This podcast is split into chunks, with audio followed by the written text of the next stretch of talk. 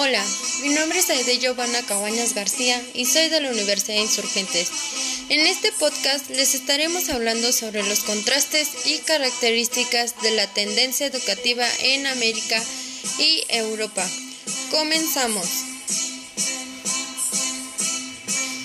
En el contexto de la globalización, la introducción de la tecnología en los sistemas educativos es un fenómeno de carácter político, cultural y económico que permite romper diversas barreras de espacio y tiempo.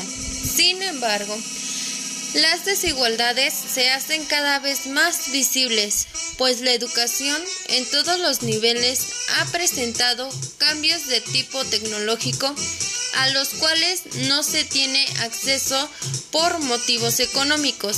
En cuanto a América del Norte, el monto de los recursos destinados a seguridad y milicia en Estados Unidos es preocupante. Además, hay una enorme contradicción en plantear la educación de nivel superior como un bien común y público, frente a la postura de que el mercado es la fuerza impulsora de los profesionales. Al mismo tiempo, en esta contradictoria región del mundo está emergido una de las innovaciones más creativas y transformadoras que se han visto, pues el 25% de todos los estudiantes del mundo realizan estudios en Estados Unidos, lo cual repercute en el resto de las naciones. Ante estos planteamientos se generan diversas implicaciones positivas del uso de la tecnología en la educación superior en Estados Unidos, que tiene que ver con Punto número 1. La comprensión del espacio y el tiempo. Punto número 2. Acceso a la información y transparencia. Punto número 3. Herramientas para desarrollar e impartir los recursos. Punto número 4. Trabajo en red. Punto número 5. Formación a distancia. En Europa se han creado modelos y planes curriculares que han trascendido fronteras, pues en diversas naciones del mundo lo han retomado. Asimismo, se presenta mucho el caso de las personas que tienen la oportunidad de estudiar en diversas partes del mundo.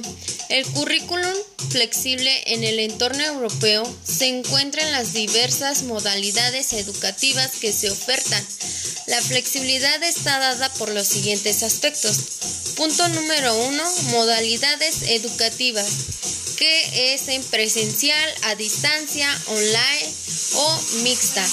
Punto número 2. Planes educativos, que son los niveles que permiten acceder a otros según las capacidades y habilidades adquiridas. Punto número 3. Los programas de acreditación y certificación profesional para ejercer un trabajo y poder incluso formarse en otra disciplina. Punto número 4. El uso de las tecnologías en contextos más allá del escolar, permitiendo un aprendizaje de carácter ubicuo. Punto número 5. Los aspectos culturales y sociales que se incorporan en la educación de los ciudadanos, los cuales impactarán directamente en la flexibilidad o rigidez curricular. En la Unión Europea existe un organismo que conoce de manera formal los conocimientos académicos y la experiencia laboral de las personas, con la cual se garantiza que alguien está calificado y cuenta con la capacidad de realizar determinadas tareas o actividades.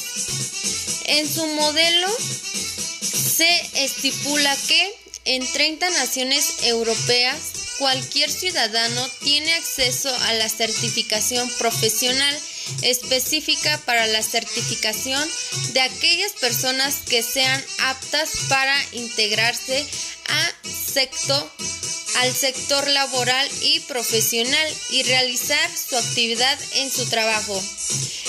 Esto sería todo. Muchas gracias.